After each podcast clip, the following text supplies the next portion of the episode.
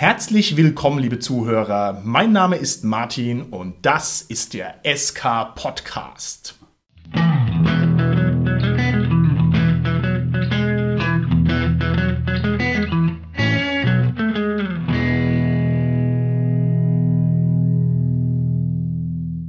Bei mir im Studio sind meine lieben Gäste, der Dominik, der Carsten und der Holger. Hi, ist der Dominik. Hallo, hier ist der Carsten. Ja, hallo, der Holger hier. Die Folge, die wir heute aufzunehmen gedenken, ist eine Referenz an längst vergangene Tage. Und wenn es da draußen im SK Podcastland Hörer gibt, die uns schon seit langer, langer Zeit verfolgen, dann mögen die sich daran erinnern, dass wir vor ewig langer Zeit schon mal eine Folge aufgenommen haben, die da hieß, zehn Dinge, die man im Rollenspiel unbedingt getan haben muss. Ja, und ich meine, wir waren damals jung, ja, wir hatten lange Haare, ja. Der Dominik war noch ein Glitzern in den Augen seines Vaters, ja. Und auf alle Fälle, wir haben uns gedacht, nach so einer langen Zeit können wir das nochmal aufgreifen. Und zwar vor allem deshalb, weil wir mittlerweile natürlich gereifte, arrivierte Rollenspieler sind, die das sehr viel besser wissen. Das heißt, die heutige Folge lautet, die wahren zehn Dinge oder ungefähr zehn Dinge, die man als Rollenspieler getan bzw. erlebt haben muss. Was uns zudem auch noch motiviert hat, uns nochmal dieses wirklich sehr wichtigen Themas anzunehmen, ist, dass wir einiges an Feedback zu der Folge bekommen haben und Feedback vor allem in Form von Blogbeiträgen, die nochmal das Thema aufgegriffen haben und selbst geguckt haben, welche Dinge habe ich denn getan und mitunter sogar ergänzt haben. Und ich denke, das haben wir wirklich vor allem dem Kilian Braun zu verdanken, der sich eben die Mühe gemacht hatte, unsere, es waren dann glaube ich doch mittlerweile 20 Dinge, die wir genannt hatten, wirklich Ding für Ding zu transkribieren, erstens, und zweitens dann auch dazu Stellung zu nehmen und zu schauen, welche von den Dingen er denn schon gemacht hat und wie er das so findet. Und ich glaube, der kommt ja auf eine ganz stattliche Zahl was er wirklich alleine gemacht hat. Das haben die anderen Blogs dann auch hier alle gemacht. Ja, ja. Wir hatten ja den Vorteil, dass wir zu viert im Cast waren und äh, so auf die 20 Dinge gekommen sind. Ich glaube, Holger, wie viel waren es insgesamt, was der, der am Ende hatte, der Kilian Braun?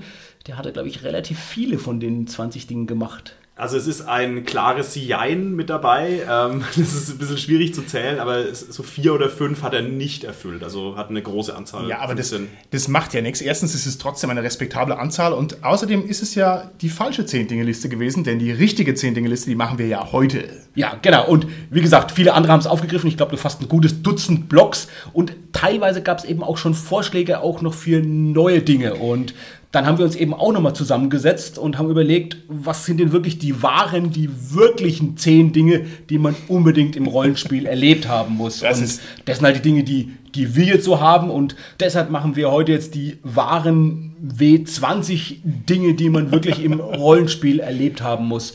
Jetzt gibt es quasi die Version sozusagen 2.0 oder die Next Generation dieser Zehnerliste, die nicht nur wir damals dann eben verbreitet haben und auch nicht nur der Kilian Braun verbreitet haben, sondern noch eine ganze Menge andere Leute. Genau, und zwar sind es solche Szenegrößen wie zum Beispiel der gute Frosty von Frosty's Pen and Paper, ein ganz guter Mann auf alle Fälle, oder der Michael Jägers, der hervorragende Cthulhu-Podcast-Sachen macht, auf alle Fälle hörenswert. Und dann natürlich der Moritz Melem, der ohnehin überall dabei ist, wo Rollenspiel drin, dran, drauf oder drunter ist. Und darüber hinaus auch noch äh, andere Blogger, zum Beispiel die Gloria Manderfeld, die sich darüber hinaus noch eigene Gedanken gemacht hat und noch eigene Dinge da aufs Tablett gelegt hat und andere Blogs wie Rollenspiel München und Dungeons Dragons auf Deutsch und der Tim, da weiß ich nicht, wie der Blog heißt, aber das ist auch ganz toll. Wir werden das alles verlinken. Das heißt, wer Lust hat, da mal zu gucken, was die Rollenspielwelt so drauf hat, wie sie unsere Bucketlist geschafft hat oder daran gescheitert ist, der kann sich da mal freundlich durchklicken. So, genug der Referenzen in die Vergangenheit. Wir werden voll einsteigen. Wir haben heute also exakt zehn Dinge, die man getan oder erlebt haben muss. Ich werde jetzt einfach mal anfangen und was rausballern und ihr äußert euch dazu, ob das denn eine wichtige Sache ist oder nicht. Also, ich fange an. Jeder gescheite Rollenspieler muss einmal ein Bild von seiner Figur gemalt haben. Dem stimme ich vollkommen zu. Sollte jeder mal gemacht haben. Egal, wie gut er zeichnen oder malen kann, aber man macht sich einfach viel mehr Gedanken über Feinheiten und Einzelheiten der Figur, wenn man sie halt auch mal gemalt hat. Und äh, es kommt meistens doch immer verblüffend gutes Ergebnis dabei raus. Ich glaube, mich zu erinnern, in meiner grauen, grauen, ich will nicht sagen Vorzeit, aber doch sehr lang zurückliegenden Anfängerzeit des Rollenspiels, dass ich das tatsächlich mal gemacht habe. Aber das war auf keinen Fall eine gute Zeichnung, überhaupt nicht eine gut erkennbare Zeichnung. Ich würde schon sagen, es hängt natürlich vor allem davon ab, wie gut man zeichnen kann. Und das ist der limitierende Faktor dabei. Und als Alternativen dafür, wenn man eben nicht so gut zeichnen kann, ich habe mich bis heute nicht wesentlich verbessert, ist es zum Beispiel, sich von wirklich guten professionellen Zeichnern ein Charakterbild malen zu lassen. Und das ist wirklich auch ein Markt bei Facebook immer wieder Zeichner, die das anbieten oder auf Cons oder sogar eben ein Foto von sich selbst nimmt und das quasi als Rollenspielcharakter zeichnen lässt. Also ich glaube, da gibt es eine ganz große Breite an Sachen und ich als Cthulhu-Spieler habe natürlich den Trick. Wahrscheinlich würdet ihr jetzt sagen Cheating, aber der ist trotzdem gut. Ich nehme halt einfach historische Fotos und suche mir ein schönes Foto raus und nehme es dann als Foto von meinem Charakter. Oder Investigator, um genau zu sein. Lieber Carsten, wie viel Geld hast du schon dafür ausgegeben, um dich als Cthulhu zeichnen zu lassen? Eigenes Foto und dann Tentakel dran. Tatsächlich war das sogar mal gratis. Ich habe mich nicht als Cthulhu zeichnen lassen, aber ich habe einen meiner Investigatoren, den Archibald Wakefoot, das ist ein Detektiv, den habe ich zeichnen lassen von der, ich glaube, sie heißt Laura Balzer, das ist die Zeichnerin, die die kleine Helden macht. Und es war wirklich mal auf einer Konte, hatte ihr Spiel promotet und da war das wirklich möglich, einfach also vielen, vielen Dank da, eine tolle Zeichnung zu kriegen von diesem Investigator. Und das habe ich natürlich bis heute noch, ist sogar manchmal ein wie nennt man das, ein Avatar, den ich nutze im Internet, wenn ich irgendwo was poste. Also das ist natürlich toll, sowas zu haben. Okay, das ist ja wunderbar, lieber Carsten. Du hast gesagt, die eigene Zeichenfähigkeit sei der limitierende Faktor. Da muss ich widersprechen. Zeichnen ist Krieg, ja. Also es ist egal, wie schlecht man ist. Ich finde, man muss sein, seine Figur trotzdem gezeichnet haben. Und es ist eben egal, auch wenn es nur ein Strichmännchen ist, weil ich finde, das gehört dazu, dass die eigene Fantasie kondensiert in Form eines Bildes. Und was ich schon für grauenvolle Figuren und Männchen hingemalt habe, wow, ja, wow. Also da, es muss so sein. Wie ist es bei dir, lieber Holger? Hast du schon mal deine Figur gemalt? Also wirklich selber gemalt habe ich sie noch nicht, nein. Damals gab es da so eine Software dazu, jetzt gibt es es auch im Internet, soweit ich weiß, ich muss es mal raussuchen, quasi Phantombilder zu erstellen. Das ist also so eine Polizei- oder mhm. Kriminologen-Software, dass man Fahndungsbilder erstellen kann. Und das gibt es, glaube ich, sogar auch mittlerweile, also online als wirklich für Rollenspiel dediziert, so mit Fantasy-Sachen, also dass man dann auch spitze Ohren für die Elfen und so weiter hinzufügen kann. Okay, finde ich auch sehr schön. Dem Dominik muss ich ja outen, der hat sich mal selber als My Little Pony Pony gemalt. Aber es sah sehr hübsch aus. Es sah hübsch aus. Auch ein bisschen gefährlich. Du hast also genau diesen schmalen Grat perfekt hinbekommen. Und wenn ich jetzt hier schon den Dominik anspreche, dann mache ich gleich die zweite Sache, die man unbedingt als Rollenspieler getan haben muss, weil es nämlich gut dazu passt.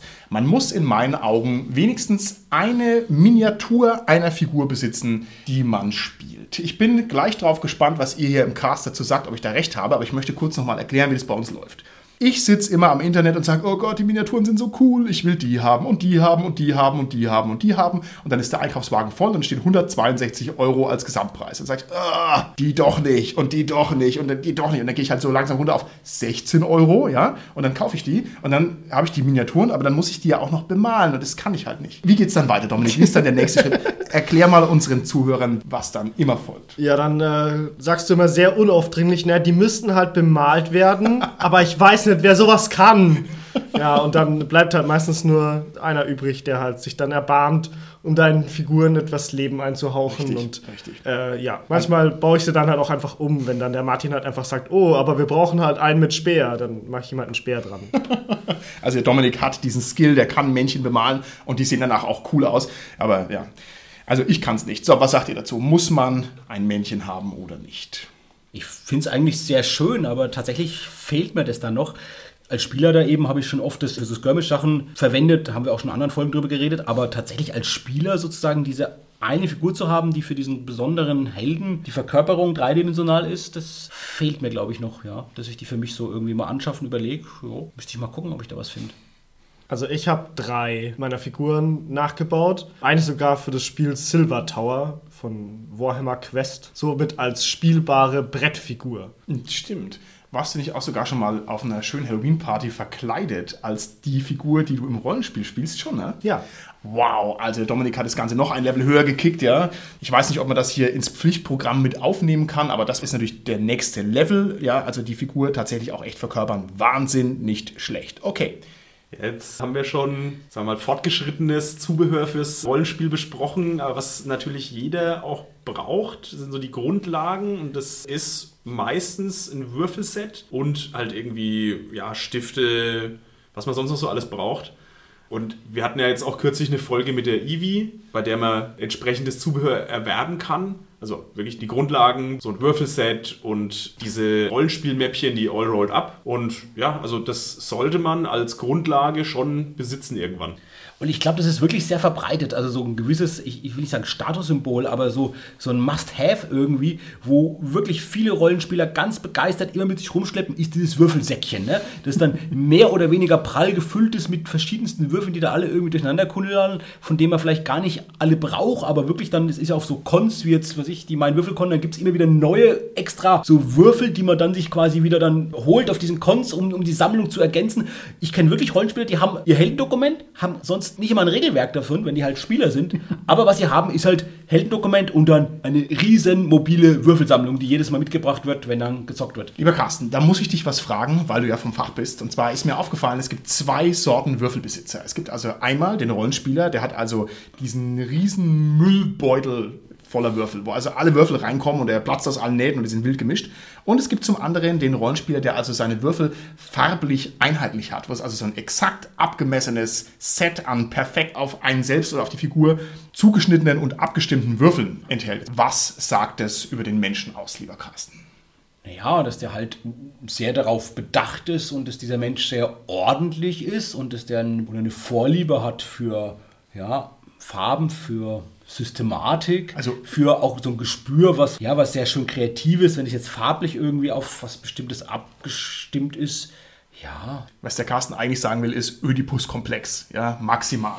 Du hast den Kopf geschüttelt, lieber Dominik. Meine Würfel sind alle gleichfarbig und passen zu meinem Charakter. Hast du Würfel für jede Figur oder ich spielst du spiel- einfach immer nur den gleichen? Ich spiele halt immer nur den gleichen Charakter, aber ich habe tatsächlich unterschiedliche Würfel für unterschiedliche Charaktere. Wenn man anfängt, sich die Würfel zu kaufen, das ist ja dann auch so ein bisschen dieses, man will natürlich den anderen auch vielleicht ein bisschen imponieren, indem er spektakuläre Würfel hat. Also irgendwie, keine Ahnung, welche die halb durchsichtig sind, in irgendwelchen abgefahrenen Farben, eventuell riesengroße Würfel oder ganz mini kleine, ungewöhnliche Würfel. Ich hatte es mal in der ganz frühen Folge erwähnt, ich habe ja einen siebenseitigen Würfel zum Beispiel. Solche Geschichten. Also da habe ich tatsächlich mal jemanden getroffen auf der Mein Würfelkon. Der hat wirklich jeden mit seinem Würfel imponiert, weil der extrem groß war und aus Vollmetall. Und wenn der gewürfelt hat, hat das einfach die ganze Mein Würfelkon gehört. Ich bleibe dabei, was man für Würfel hat, das sagt alles über den persönlichen Charakter aus. Und ich meine jetzt hier wirklich den Charakter, nicht die Figur, wie manche fehlgeleiteten Hörer vielleicht meinen können. Ich habe tatsächlich meine Würfel ausgesucht mit dem Hintergedanken, dass sie einen hohen Kontrastwert haben. Das heißt, dass ich die gut lesen kann auf dem Tisch. Das ist ja nochmal ein völlig anderer Ansatz. Carsten, was sagt das über mich? Was du ja gerade jetzt sagst, ist eigentlich, dass man so einen psychologischen Test, so einen Persönlichkeitstest ja entwickeln müsste, wie man quasi irgendwie anhand der Würfel irgendwie dann auf Charaktermerkmale Ja, schließt. natürlich, das geht. Ich glaube, es gibt so einen Farbtest, gibt es auch so, äh, müssen wir überlegen, ob man da so den Würfeltest uns patentieren lässt und den entwickelt und dann mit den Hörern des SK-Podcasts normiert. Der Carsten drückt sich hier um die klare Antwort. Ja, die klare Antwort lautet, ich gewinne. Ja, weil ich habe es als einziger richtig gemacht. Die Frage ist halt, ob der Dieb dann auch wirklich nur geklaute Würfel benutzen darf. Martin, du hast ein Stichwort genannt, My Little Pony. Und das bringt mich zu einem weiteren Punkt, den ich denke, den man unbedingt mal gemacht haben sollte. Das ist nämlich ein Rollenspiel für Jugendliche oder für Kinderleiten. Wir alle sollten natürlich gucken, dass wir Nachwuchs generieren und man kann da nicht früh genug anfangen im Alter. Und ein System wäre eben My Little Pony, ein anderes System jetzt, was ja jetzt neu rauskommt bei Uhrwerk, dieses So nicht Schurke oder halt eben klassisch DSA 1 für Kinder oder ein anderes leicht zugängliches Spiel. Und ich finde es wirklich toll, mal da das für Kinder eine ganze Runde einfach als Spieler dann nur mit Kindern, mit Jugendlichen, also sagen wir mit Kindern, eine, eine Runde leiten. Das finde ich sehr schön. Ich finde es jetzt auch äh, interessant, dass du DSA 1 als ein Kindersystem beschreibst. Ich hätte eigentlich jetzt das eher im Bereich Oldschool einsortiert. Also jetzt nicht zwingend, dass es sich an Jugendliche richtet, aber du hast schon recht. Es ist natürlich irgendwie leichtgängig, es ist leicht zu verstehen. Wahrscheinlich hast du tatsächlich recht. Die Idee war jetzt, wenn ich DSA spiele, welches DSA nehme ich dann für Kinder? Ja. Und dann glaube ich halt, dass DSA 1, äh, die Hörer sehen es nicht, hören es auch nicht. Äh, Der Dominik guckt mich jetzt etwas schräg an. Würdest du wirklich mit Kindern auch DSA 5 spielen, DSA Dominik? 5 ist einfach das beste DSA. Auch für Kinder? Ja. Es gab mal DSA Junior. Das war aber, glaube ich, ein bisschen ein Irrläufer. Und zwar war das ein ganz komisches Produkt, da wird sich kaum einer mehr daran erinnern. Das hatte irgendwie ganz seltsame popkulturelle Referenzen. Ich liege jetzt bestimmt daneben, aber ich meine, diese Boxen gingen irgendwie so DSA und die Abenteuer von Huckleberry Finn oder sowas. Also man erstmal gesagt hat, hä, was, das passt ja gar nicht, ne? Aber so hat man eben versucht, so eine, ähm, ja, ja, jugendlich anschlussfähige literarische Stoffe damit reinzupacken. Ne? Aber hat, hat irgendwie nicht gezündet. Zumindest nicht in dem Maße, wie es wahrscheinlich erhofft war. Aber wie gesagt, mittlerweile gibt es so viele gute Spiele, die sich dafür eignen, um wirklich für Kinder ein Einstieg ins Rollenspiel zu machen. Also einfach tun und damit den Nachwuchs fördern und machen. Okay, gute Sache. Ich würde sagen, jeder Rollenspieler, der was auf sich hält, ist schon mal aus vollem Lauf, mit vollem Körpergewicht und völlig achtlos auf die spitze Seite eines W4s getreten. Außer man bewegt sich mit elfischer Grazie, dann natürlich nicht. Okay, jetzt mal hier die Wahrheit auf den Tisch, lieber Cast. Wer von euch ist schon mal richtig voll auf den W4 draufgetreten und hat gesagt, mein lieber Herr Gesangsverein? Ich. Ja, ich auch. Holger? Also das ist mir noch nicht passiert. Äh, Ich habe auch... Barfuß, barfuß natürlich, Das- nicht barfuß, ne? Das ist Ja. mir schon bewusst, ja. In Socken tut es bestimmt auch weh. Nee, also ist mir noch nicht passiert. Kann eigentlich auch nicht passieren, weil ich habe nämlich einen W4 mit abgeschnittenen Spitzen. Also es ist kein richtiger W4 eigentlich, aber W4 braucht man sowieso nicht so häufig. Was ich allerdings schon erlebt habe, ist bestimmt fast genauso schmerzhaft auf Lego-Steine treten. Das äh, habe ich natürlich auch.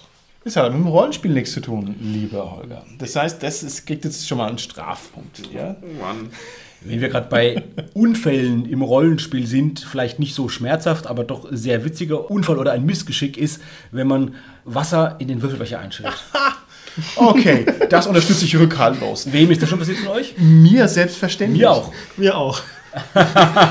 Mir auch. Aber ich muss dazu sagen, ich habe einen aus Holz. Also da ist es nicht so schlimm, aber ich denke mir bei den Lederwürfelbechern das ist gar nicht so schön. Also 100 Prozent. Derjenige ist kein richtiger Rollenspieler, der nicht mal im Flow der Ereignisse hier das Getränk genommen hat und hat es in Würfelbecher eingegossen. Das muss so sein. Aber Wasser ist ja nicht schlimm, sondern das Schlimme ist ja irgendwie Saft oder was, was klebt mit Zucker drin, Cola in den Würfelbecher. Ich glaube, ich habe sogar mal miterlebt, dass jemand das nicht nur eingeschenkt hat, sondern auch noch draus getrunken hat und erst so auf der Hälfte oder, keine Ahnung, beim ersten großen Schluck dann halt gemerkt hat, oh, hoppla. Ich war immerhin so freundlich und habe jemand anders in seinen Würfelbecher eingeschenkt. Somit war nicht mal mein Würfelbecher äh, kaputt dann. Und das Problem ist ja, dass die meisten Würfelbecher diese Lederbecher sind, die halt natürlich auch durchlässig sind für Flüssigkeiten. Das heißt, du schüttest das ein und es läuft sofort raus unten und versaut dir halt deine Heldendokumente, die da rumliegen noch. Ja, also, ja. Ja, gescheite Heldendokumente sind ohnehin dreifach laminiert. ja, dass da nichts passieren kann, dass die Helden für die Ewigkeit halten. Dass also auch noch in tausend Jahren, wenn man mal eine Knochen irgendwo ausgräbt, ja, dass dann die Heldendokumente wenigstens daneben liegen und sind akkurat, weil sie gescheit laminiert sind. Also da baue ich fest drauf. Okay, wenn wir jetzt hier schon über solche Unfälle sprechen, da fällt mir noch was anderes ein. Was würdet ihr zu dem Kriterium sagen, man ist erst dann ein gescheiter Rollenspieler, wenn man eine komplette Nacht durchgespielt hat? Also, ich würde sagen, das ist auf jeden Fall ein Erlebnis, das man mal erlebt haben sollte, weil das schon toll ist. Und zwar aus mehreren Gründen, weil man halt Länge hat und erlebt und ein Abenteuer über so eine Länge am Stück sozusagen mitmacht. Und dann auch natürlich dieses Gefühl mit diesem Schlafentzug oder mit der Müdigkeit zu kämpfen und das zu überwinden und dann vielleicht diese Euphorie auch zu spüren, wenn dann der Schlafentzug quasi dann wirkt sozusagen und dann diese, diese Euphorie kommt. Wir kennen das ja alle, wenn wir, ich wollte gerade sagen, wenn wir eine, eine Party gemacht haben, aber wir kennen es halt vom Rollenspiel, wir Rollenspieler, ja, weil wir halt dann äh, die Nacht durchspielen. Und Keine Partys kennen. Deshalb. das sind dann unsere Partys, ne? also wir müssen nicht in die Disco gehen. Also unsere Partys sind halt ist mit es. Pen and Paper dann. Ja. Genau, so ist es. Das sind unsere Partys, Carsten. So hast du es völlig auf den Punkt gebracht. Ich kann es noch nicht mal für mich abhaken. Ich bin, glaube ich, jemand, der seit, oh Gott, ich weiß es nicht, seit langer, langer, langer Zeit keine Nacht mehr durchgemacht hat, weil ich diesen Schlafmangel so hasse. Ich hasse das so arg, dann am nächsten Tag einfach zu wissen, oh, ich habe nur ganz, ganz wenig geschlafen und der ganze Tag ist im Eimer. Wie ist es bei euch? Habt ihr schon mal echt durchgezockt die ganze Nacht? Also auf Cons mache ich das öfter, wenn ich in die Nachtrunde quasi reinkomme. Das ist ja immer sehr begehrt, vor allem äh, auf den Cons, wo ich hingehe, weil es dann immer die Cthulhu-Runden von einem sehr guten Cthulhu-Spielleiter sind. Nicht der Carsten übrigens. Aber also wenn man da reinkommt, das ist echt immer gut und das passt natürlich auch, was der Carsten jetzt noch gesagt hat, das mit diesem Schlafentzug, man wird immer müde und dann halt noch diese ja, Bedrohung bei Cthulhu, das, das ist so eine schöne Kombination, finde ich. Ist von euch schon mal jemand eingepennt beim Rollenspiel? So richtig eingeschlafen und war weg? ja. Ja? In Woran meinem, lag's? in meinem Alter passiert es.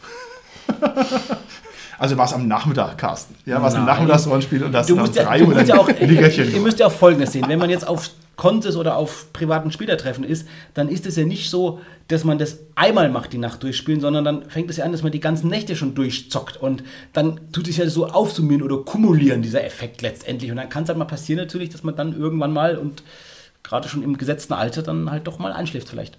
Ich glaube, das ist so ein Zirbeldrüsending, also wie Ja. man da einjustiert ist. Also es gibt Leute, die sind einfach immer wach, zum Beispiel ich. Also ich kann dann überraschend einschlafen, wenn ich irgendwie 41 Grad Fieber habe oder sowas. Das ist die einzige Möglichkeit. Ansonsten ist es mir nicht möglich einzuschlafen. Das geht nicht. Ich würde mal gern durchzocken, aber mir schlafen immer alle Spieler weg. Also ich, ich halte dann irgendwann das Abenteuer für mich alleine und gucke halt, wie es so weitergeht ohne Spieler. Aber meistens ist es dann doch eher langweilig und ich breche es dann irgendwann ab. Das ist ein Defensivmechanismus, weil die sagen, oh Gott, schon wieder Skirmish-Kampf. oh, wir wollen nicht. Nein, nein, ich mache nur Spaß. Ja, die sind wahrscheinlich ausgelaugt von deinen abenteuerlichen Wendungen und von den schockierenden Twists, die du denen serviert hast und dann haut's die um. Durchzocken finde ich ein schönes Sprichwort. Eine Sache, die man, denke ich, auch mal gemacht haben sollte, ist eben nicht nur eine Nacht durchzuzocken, sondern eine gesamte Kampagne durchgezockt oder gespielt zu haben. Ja. Nämlich nicht nur über eine Nacht, sondern möglicherweise über Wochen, Monate, wahrscheinlich sogar über Jahre. Lieber Carsten, ich möchte, dass du den Hörern im SK Podcast Land nochmal sagst, wie lange du an deiner längsten Kampagne gespielt hast, weil das so ein spektakulärer Wert ist. Das war die G7 mit allen Zusatzabenteuern, die es so gibt und es war irgendwas über zehn Jahre. Zehn Jahre lange Kampagne. Also das ist bei uns die Einstiegshürde, um beim SK Podcast mit am Mikrofon sitzen zu dürfen. Ja, also drunter nehmen wir hier keinen. So schaut's aus. Wie lange haben die Kampagnen bei euch so gedauert, die ihr gespielt habt? Elf Jahre. ja? Nein, also mal ganz im Ernst, die langen Kampagnen, das kann ich schwer sagen, weil die Frage ist, wo fängt eine Kampagne an, wo hört sie auf? Ich habe also sehr lange die große Heldenreise gespielt, den Lebenslauf einer Figur und das ist eigentlich endlos. Und da könnte ich jetzt theoretisch auch sagen, ich habe auch schon mal drei, vier, fünf Jahre dran umgespielt, aber das ist natürlich nicht so schön abgezirkelt wie deine äh, G7. Das war ja mit denselben Spielern, mit denselben Charakteren und die eine Geschichte halt von vorne bis hinten durch. immer das gleiche Abenteuer, weil sie immer gescheitert sind. Nein. Nicht ganz. Okay. Was ich passend zu der Heldenreise finde, ist, wenn man seine Figur einen schönen Charakterhintergrund gibt. Also warum eine Figur so handelt, wie sie handelt und das halt schön ausarbeitet und so die ganze Vorgeschichte ausarbeitet. Und ähm, der Carsten hat es in früheren Folgen schon mal erzählt, dass es da ganze Bücher dazu gibt, die Leute geschrieben haben, nur um ihren Charakter zu beschreiben und um ihre Figur besser in die Welt fließen zu lassen.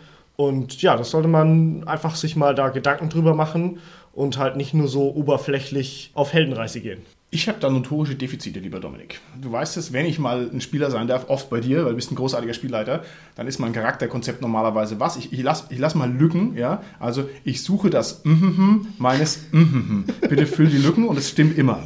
Ja, also meistens spielst du einen Barbar, der das Schwert seines Vaters sucht. Korrekt. Und zwar ist es die perfekte Hintergrundgeschichte, weil die einfach immer passt. Ja, aber das ist natürlich ein bisschen lame. Also das heißt, da kann ich den Haken nicht dahinter setzen. Carsten, wie umfangreich war deine umfangreichste Hintergrundgeschichte? So ungefähr eine Seite. Ein Freund von mir hat er weitaus äh, umfangreicher gemacht. Er hat wirklich so drei, vier Seiten Okay. Hintergrundgeschichten geschrieben für unsere, also für seine DSA-Helden in unserer Runde. Und ich habe das eher etwas kürzer gemacht, auch eher etwas fragmentarisch. Der hat es halt wirklich toll geschrieben wie eine Kurzgeschichte. Und da muss man natürlich sagen, das hat natürlich einen riesen Vorteil. Der ist super dankbar als Spielleiter, wenn ich das dann bekomme, dass ich natürlich dann viel mehr aufgreifen kann und das dann viel besser anpassen kann, das Abenteuer eben auf diesen Helden. Und ich finde es schön mit der Heldenreise. Man könnte nämlich dann sagen, einfach wenn ich so eine Vorgeschichte schreibe, dann beginnt halt die Heldenreise nicht erst mit dem ersten Abenteuer, sondern beginnt halt im Prinzip in dem Moment, wo ich halt die Vorgeschichte halt Ja, ja. Die ersten wichtigen Ereignisse quasi festlege. Man muss vielleicht hier ein bisschen aufpassen. Heldenreise ist ja ein literarischer Fachbegriff. Also wir meinen jetzt natürlich den Lebenslauf. Das ist ein bisschen was anderes, aber ich denke, das ist aus dem Kontext klar, dass man halt einfach kontinuierlich am Leben einer Figur rumspielt. Okay, Holger, hast du dir schon mal Gedanken gemacht zum Hintergrund einer Figur? Gib uns ein ehrliches Nein. Ein Jein. Ein Holger-Jein. Also ich habe mir tatsächlich bei vielen Charakteren schon auch wirklich große Gedanken drüber gemacht, aber ich bin niemand, der das jetzt so richtig ausformuliert. Also jetzt nicht als zwei Seiten Fließtext oder so, sondern ich mache das immer sehr stichpunktartig. Okay, finde ich auch ganz gut. Das bringt mich zum nächsten Punkt, den ich mal in die Runde werfen möchte, um von euch zu wissen, ob man das als Rollenspieler mal erlebt haben muss. Es ist eher was Negatives. Und zwar bin ich der Meinung, man ist erst dann ein richtiger Rollenspieler, wenn sich andere Menschen von einem abgewandt haben, weil man sie zu ausführlich über A, seine Figur oder B, seine Rollenspielerlebnisse voll gelabert hat. Ist euch das schon mal passiert? Also bei mir ist es eigentlich mehr andersrum, dass dann Leute sehr begeistert sind davon, was wir schon alles so erlebt haben und dass wir doch so unkonventionell an alle Sachen rangehen. Und viele sagen dann, boah, bei dir würde ich auch mal gern mitspielen. Ah, okay, cool. Ja, wenn ich von deinen Rollenspielerlebnissen erzähle, dann sagen alle, ah, cool, eine Runde voller Mörder-Hobos. Ja. ja. Aber natürlich, ja, reizvoll, äh, nichtsdestotrotz. In den frühen Jahren des Rollenspiels gab es mal T-Shirts, wo drauf stand, Don't tell me about your character. Ja, die habe ich auf vielen Conventions mal gesehen, die gibt es irgendwie nicht mehr, aber das war ein guter Gag, der sich also auch mit diesem Problemkern ein bisschen befasst. Ich finde, die Frage, Martin, ist verdammt schwer, ehrlich zu beantworten. Oder korrekt zu beantworten. Und ich weiß nicht, wie es unseren Hörern geht, aber was ich glaube bei der Frage ist, das liegt natürlich genau daran, dass da mit einem die Begeisterung quasi ja durchgeht, wenn man dann von seinem Charakter erzählt und gar nicht merkt, dass die Person oder die Personen, denen man es erzählt, nicht die Begeisterung empfinden. Die können es ja gar nicht empfinden, die wir empfinden, weil die nicht die Erlebnisse, die Gefühle haben, die wir mit verbinden. Dass man also quasi deshalb jemand so voll labert, weil man es ja gar nicht merkt, dass es die anderen Personen nicht interessieren. Und dann ist natürlich die Frage, ob man dann merkt, dass die sich jetzt bewusst abwenden, wenn die es ja geschickt machen und sagen, oh, ich kriege einen Anruf vom Handy oder ich muss jetzt weg oder ja, äh, oder dann irgendwie das Gespräch geschickt überleiten oder so, dann hat man es ja vielleicht gar nicht gemerkt, dass man die jetzt voll gelabert hat. Insofern, ja. weil es halt, glaube ich, betrifft es so den wirklich den eigenen blinden Fleck und das ist halt eben ein blinder Fleck und das merkt man einfach nicht so. Also, liebe Zuhörer, wenn eure Gesprächspartner besonders auffällig und abrupt das Thema wechseln, dass sagen, lass uns mal über die Autoversicherung sprechen und was weiß ich, amerikanische Außenpolitik, dann könnten wir vielleicht mal gucken, ob das hier noch passt mit der Menge der Erzählungen der eigenen Rollenspielerlebnisse. Menge der Erzählungen bringt mich wieder auf die nächste elegante Überleitung, nämlich mit Menge der Spielleiter. Man sollte auf jeden Fall mal ein Abenteuer gespielt haben, das multiparallel ist. Also man sollte mindestens mal ein Abenteuer gespielt haben, das von zwei Spielleitern geleitet wird und aus mindestens zwei separaten Runden besteht, die quasi gleichzeitig parallel gespielt werden. Das finde ich ist schon der Höhenkamm der Rollenspielerei, weil es natürlich organisatorisch saumäßig schwierig ist. Man braucht genug Leute, man braucht gute Spielleiter, man muss sich abstimmen und man braucht auch ein passendes Abenteuer. Ich muss zu meiner Schande gestehen, ich glaube, ich habe das noch nicht gemacht. Ich war mal eine Zeit lang auf den Redcons, auf den DSA-Conventions. Das ist jetzt auch schon ein bisschen her, aber da war ich mal und da wurde das immer angeboten. Und da musste man dann, um da mitzuspielen, 3W20 würfeln und zwar irgendwie früh um 7 am Samstag oder so, wo alle noch irgendwie mit blutunterlaufenden Augen sich aus den Zelten rausrollen. Und nur wenn man da hoch genug gewürfelt hatte, durfte man mitspielen, so begehrt war das. Aber ich habe es nicht geschafft. Also ich habe da immer schlecht gewürfelt. Ich wollte da auch schon mitspielen, bin da auch bis jetzt nicht reingekommen. Ich glaube, das waren wirklich diejenigen, die am deutlichsten wahrnehmbar auf den Cons dieses multiparallele Abenteuerkonzept betrieben haben. Ich glaube ja. wirklich auch Daniel Simon Richter war da wirklich auch federführend, der das mit vielen anderen Alvaraniern waren es damals noch quasi ja geleitet hat. Das waren bis zu glaube ich sechs parallele Runden, die da gespielt mm, haben. Mm. Ich habe das immer wirklich so sehr ehrfurchtsvoll und bewundernd ja. beobachtet auf den Redcons, wenn die dann so quasi aus ihren Zelten dann zusammengekommen sind und dann irgendwie alle mal zusammengestanden waren dann sind sie wieder in ihre Einzelrunden gegangen. Also ich fand das schon toll, einfach nur vom Zuschauen, vom Beobachten ja, her. Ja. Man muss sagen, mittlerweile gibt es eben auch wirklich einige publizierte, sehr gute Abenteuer, auch Cthulhu-Abenteuer, die quasi auf diesem Konzept beruhen. Und ja, deshalb, also man soll es einfach mal gemacht haben. Es gibt mittlerweile genügend Angebote in verschiedenen Systemen, auch für Shadowrun etc., das mal so zu spielen. Müsste das nicht heutzutage sehr viel leichter sein als früher, weil man ja die Online-Möglichkeiten hat? Das heißt, weil ich ja sagen kann, dann mache ich halt mein multiparalleles Abenteuer einfach auf der Drachenzwinge oder so, wo ich sehr viel leichter mit den Leuten hantieren kann und es sehr viel leichter organisieren kann. Gibt es sowas? Ich weiß es nicht. Finde ich super spannend. Vielleicht weiß es von unseren Hörern jemand. Also das ist sehr, sehr naheliegend. Ich kenne aber bis jetzt kein Beispiel. Ja. Hiermit geht der Aufruf auf die Drachenzwinge raus, bitte startet multiparallele Abenteuer. Ja, auf alle Fälle. Das Problem ist halt, die muss halt auch erstmal jemand schreiben. Ne? Also um so ein Ding wirklich mal live zu sehen, da steckt ganz schön viel Vorbereitung dahinter. Lieber Carsten, der große Gatsby ist multiparallel, oder täusche ich mich? Gatsby in the Great Race. Ah, okay, okay. Wirklich eh eines mit der besten Cthulhu-Abenteuer überhaupt und das ist äh, multiparallel, richtig. Kann man bis zu vier parallele Runden spielen. Okay, wow, alles klar. Gut, und da hast du noch nicht mitgemacht, Carsten. Ja. Da habe ich natürlich schon mitgespielt. Ich habe auch schon mehrfach den Gatsby mitgeleitet, auch schon bei Events von der Deutschen Lovecraft-Gesellschaft mit dabei gewesen als Spielleiter, wo wir das auch mit vier parallelen Runden gespielt haben. Ursprünglich ist es erschienen bei Cthulhu's Ruf, das Abenteuer. Und ja, ist toll. Also ist ein englisches Abenteuer, das in Deutsch übersetzt wurde bei Cthulhu's Ruf. Okay, gut. Und die nächste elegante Überleitung, wenn wir bei der Drachenzwinge bei Online-Spielen sind, dann ist natürlich Let's Plays nicht sehr weit. Und ich finde, man sollte auf jeden Fall mal ein Let's Play gesehen haben. Und dann kann man natürlich sagen, erstmal so als Unterhaltung gesehen haben, aber man kann das natürlich ja auch noch strategisch für sich selbst nutzen, gewinnbringend, indem man als Spielleiter sich ein Let's Play anschaut und erstmal schaut, wie macht ein anderer Spieler das, um mhm. sich dadurch zu verbessern. Und dann ganz konkret, wenn ich ein bestimmtes Abenteuer leiten will oder vielleicht auch schon geleitet habe, dass ich mir da mal anschaue, wie leitet es jemand anders und das quasi entweder als Feedback nehme zu mir oder als Inspiration nehme fürs Leiten, wenn ich das eben noch vor mir habe. Ja, ich muss sagen, ich tue mich schwer damit. Und zwar stört mich das Echtzeitelement, was ich da mit mir rumschleppen muss. Das heißt, ich muss ja dem Let's Play wirklich zugucken in Echtzeit, wie die halt spielen. Klar, ich kann ein bisschen spulen und so weiter, aber eigentlich ist es schon sehr lang gezogen und ich tue mich sehr viel leichter damit, zum Beispiel einen Forenbeitrag irgendwo zu lesen, wo jemand sagt, ja, nee, das Abenteuer ist blöd, weil das und das funktioniert nicht. Ne? Dann bin ich da sehr viel schneller an den Problemzonen, als wenn ich das jetzt mir zusehend erschließen müsste. Aber das kann auch sein, dass ich da einfach ein bisschen einen blinden Fleck habe. Wie oft schaut ihr euch den Rollenspiel-Let's Plays an? Also ich äh, verfolge das tatsächlich sehr aktiv, weil ich dadurch halt auch ins Rollenspiel reingekommen bin. Ich finde, dass es da draußen sehr gute Let's Player gibt, die ihre Abenteuer schön verpacken und auch eben diese Echtzeitkomponente ein bisschen rausnehmen über diese ganzen Roll-20-Sachen und so ja, es gibt einfach so viele gute Rollenspieler da draußen und es ist schön, die zu sehen und denen zuzugucken und es macht Spaß, wie die spielen und man kann eben dadurch auch viele neue Leute denen zeigen, okay, was machen wir da überhaupt, ohne dass die sich angegriffen fühlen und einfach ausmachen können, wenn sie wollen und nicht irgendwie in der Runde sitzen und sich gezwungen fühlen, doof, jetzt muss ich die drei Leute da ertragen, die hier mit im Raum sitzen, obwohl ich gar keine Lust habe. Okay, das ist ein toller Ansatz. Da bin ich gar nicht drauf gekommen. Das ist ja sozusagen aus dem Safe Space heraus, aus der eigenen Komfortzone heraus, sich dem Rollenspiel nähern. Da hast du vollkommen recht. Das ist ja ideal. Okay, ich gehe mal noch ein Schrittchen weiter. Jetzt, wenn wir schon beim Selbstverbessern sind. Man sollte auf alle Fälle mal ein Abenteuer mehrfach gespielt haben. Und zwar genau das gleiche Abenteuer. Und ich finde, das geht in beiden Geschmacksrichtungen. Nämlich einmal als Spielleiter, dass man dasselbe Ding einfach nochmal spielleitert. Oder auch als Spieler. Habt ihr das schon mal gemacht? Einfach das gleiche Abenteuer nochmal gespielt, irgendwie in einer anderen Zusammensetzung? Und wie war da eure Erfahrung? War das, war das produktiv? Hat euch das irgendwie vorangebracht? Also mein Abenteuer ist das DSA 5 Abenteuer Hexenreigen, was ja rausgekommen ist, als das DSA 5 gleich mit rausgekommen ist. Es war mit dabei gelegen. Das heißt, das war so mein erstes DSA 5 Abenteuer, wo ich ja guten Kontakt dazu hatte. Habe das dann auch oft gespielt und man merkt auch so als Spielleiter, wie man immer sicherer wird, ja. umso öfters man ein Abenteuer leitet beziehungsweise dann auch spielt. Also ich habe das sogar dann selber auch nochmal gespielt und ich finde es sehr schön, weil es aus mehreren Teilen besteht und man hat quasi keine bestimmte Abfolge, die man gehen muss, sondern jeder kann so selber entscheiden, wo er als erstes hingeht und als zweites und so. Und dadurch ist es halt immer neu. Und jede Gruppe findet immer wieder einen neuen Weg, dieses Abenteuer in die totale Eskalation zu treiben.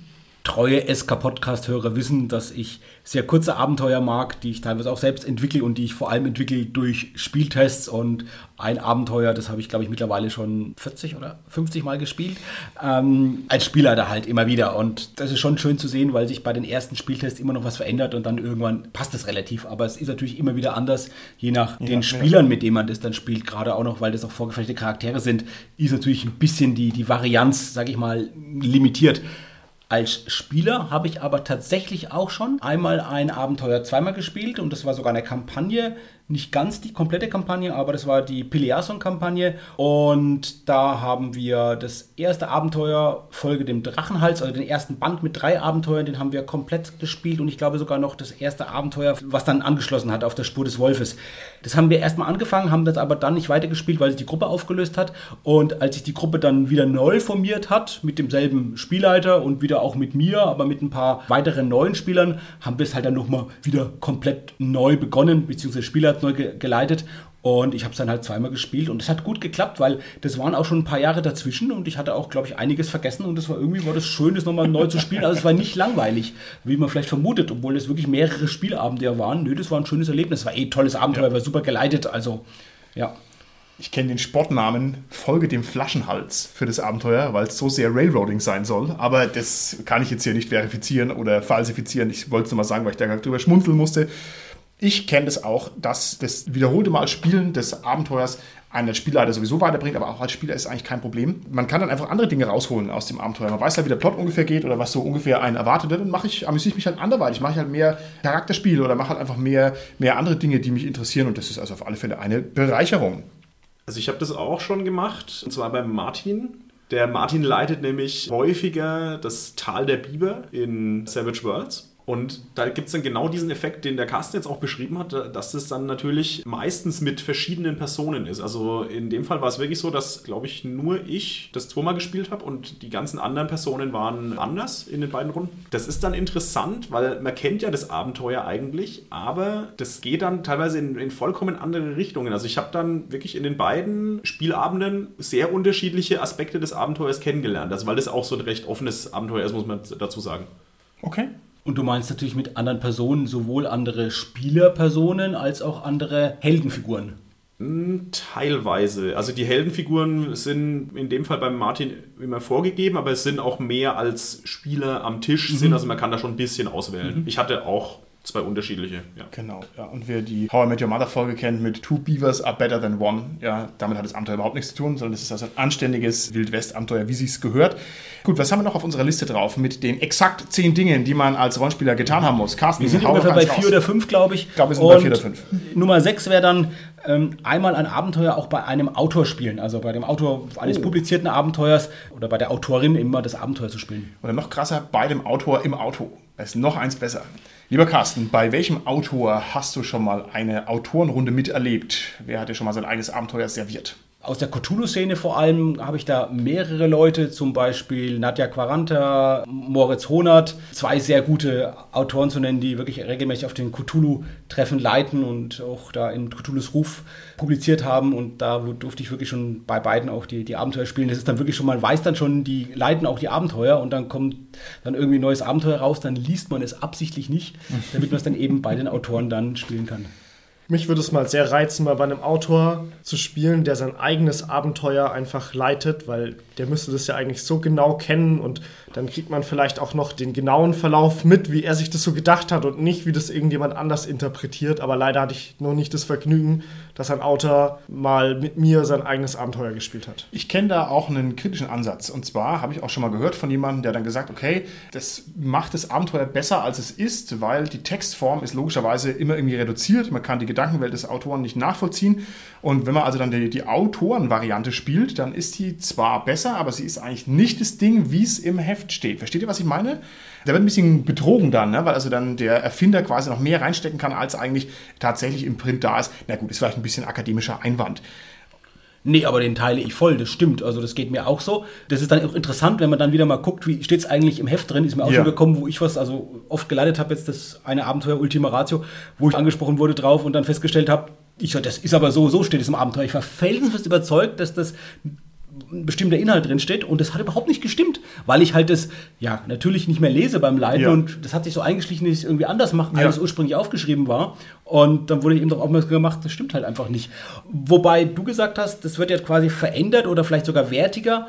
Ich finde aber, das ist natürlich auch der Fall, wenn ein guter Spieler da das im Prinzip dann leitet, weil der macht es ja letztendlich auch zu seinem eigenen Ding und tut vielleicht noch Sachen, also in der Regel sogar noch Sachen ergänzen, ja. abändern und das macht ja auch jeder gute Spieler da. Dann gibt es noch eine andere Sache, die ein edles Ziel im Leben eines jeden Rollenspielers sein sollte. Ich weiß nicht, ob man es hier zu den verpflichtenden genau zehn Dingen dazu zählen sollte.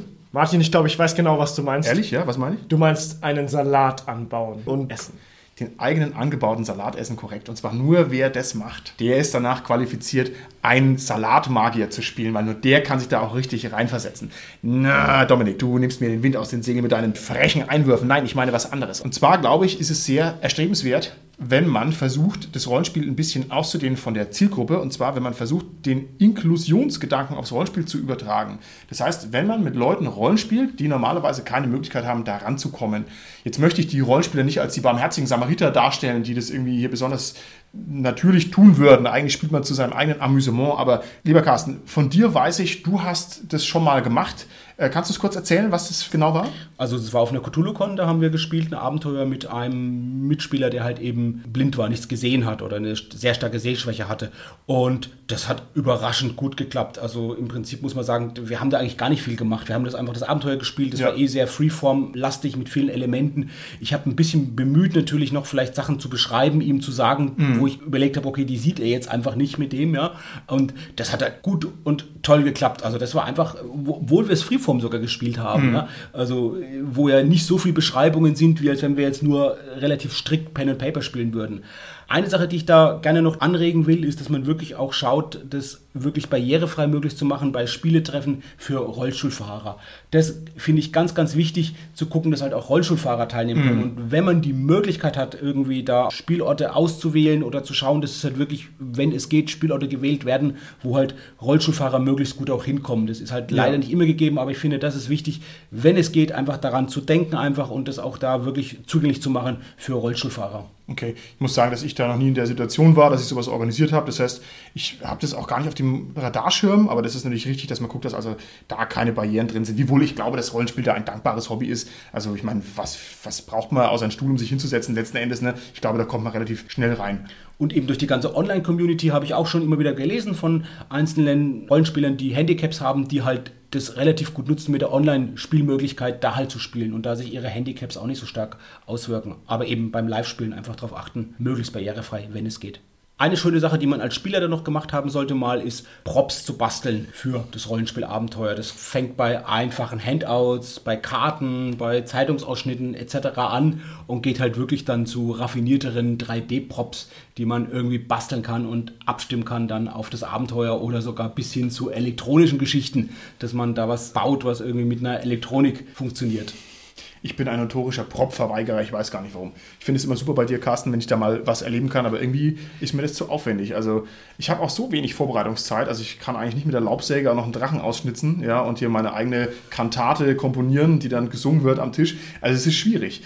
Was kannst du denn da noch für Tipps geben? Wie macht man das denn am besten, dass man gute Props herkriegt? Viele gibt es ja erstmal schon, die muss man gar nicht basteln. Also zu gucken, was gibt es vielleicht schon, wo ich jetzt wenig basteln muss oder nur leicht modifizieren muss.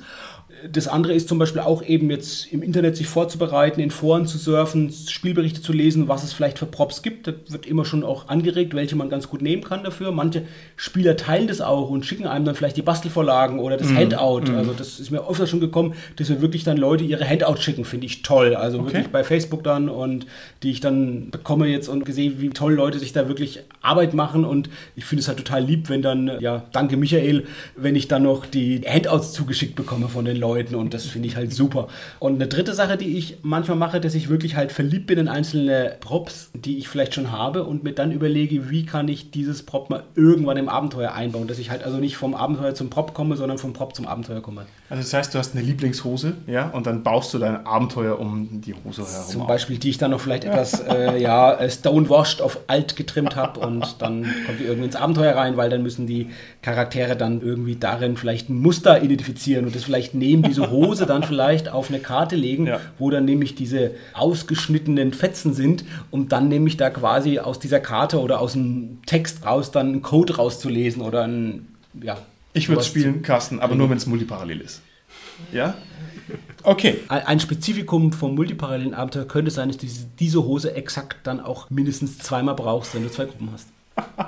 Okay, also gut. Dann würde ich sagen, sind wir mit unseren genau zehn Dingen, die man als Rollenspieler unbedingt getan haben muss, langsam aber sicher auch am Ende. Was fällt euch denn noch ein? Als abschließenden Tipp. Was ist denn das aller, allerwichtigste, was jeder Rollenspieler getan haben muss? Sonst ist er kein gescheiter Rollenspieler. Sonst können wir ihm hier absolut eine Rollenspieluntauglichkeit attestieren. Was mir einfällt, ist natürlich den SK-Podcast hören, aber das hat ja letztendlich jeder unserer Hörer schon getan. Das Ist ja Richtig. so gesehen etwas paradox. Richtig, das kann es nicht sein. Es muss ein höheres, ein hehreres Ziel sein. Was gibt's noch? Die nächste Stufe ist dann natürlich, dass man jetzt noch allen anderen, die man kennt, empfiehlt, den SK-Podcast zu hören. Okay, genau das ist das richtige Schlusswort, lieber Holger. Ich weiß nicht, mh, bei Facebook, da kenne ich diese Horrorgeschichten, dass irgendwie einer mal den Haken falsch setzt, dann ist irgendwie ganz New York zur Party eingeladen. Liebe Hörer draußen, macht genau das mit unserem Link. Ja, einfach hier Klick, komplette Weltbevölkerung und dann hört diesen Podcast. Das wäre schön. Ja? Okay, und mit diesen salbungsvollen Worten möchte ich dann also auch für heute die Folge beschließen. Bis zum nächsten Mal. Tschüssi. Tschüss.